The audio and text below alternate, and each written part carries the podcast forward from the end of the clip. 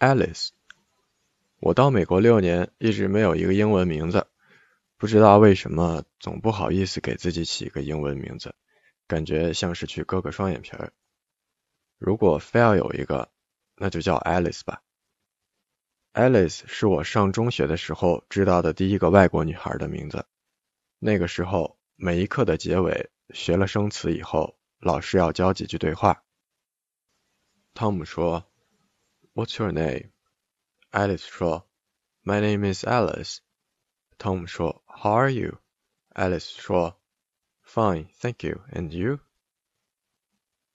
我最喜欢的歌手 Tom Waits 有一张专辑就叫 Alice。Alice 那首歌里写道：“And the tears on my face and the skates on the pound, they spell Alice.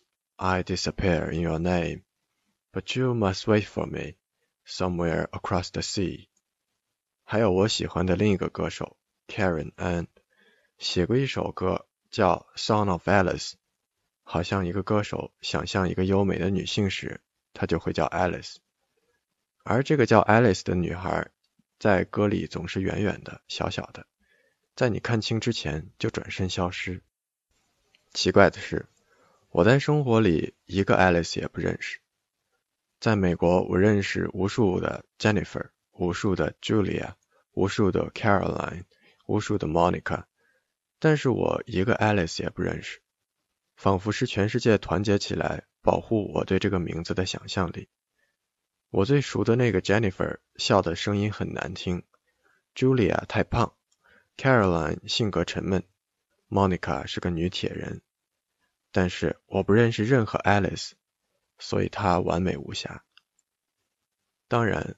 Alice 也不是完全没有形象。电影《Closer》里面，美丽的波特曼小姐扮演的那个角色就叫 Alice。如果说 Alice 必须对应一个活人的形象，那她就应该长成波特曼那样。哦，对了，怎么能忘记《爱丽丝梦游仙境》呢？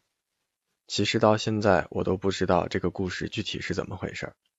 我喜欢这个故事的唯一理由是他曾经感动过某个男人，而这个男人曾经感动过我。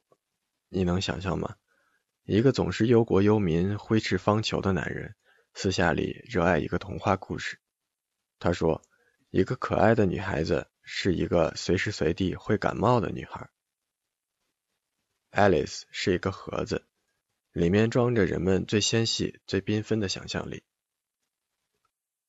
每搬到一个新地方，我就有种改名换姓的冲动。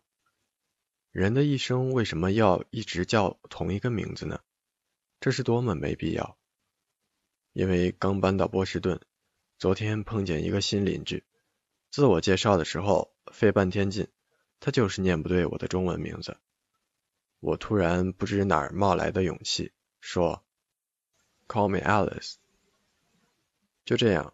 在邻居家门口昏暗的灯光下，我掏出了那个盒子，并且觉得如释重负，仿佛一个十二岁的小姑娘偷出了妈妈的化妆品，把脸蛋涂抹得惊心动魄，对着镜子里陌生的自己，却觉得异样的熟悉。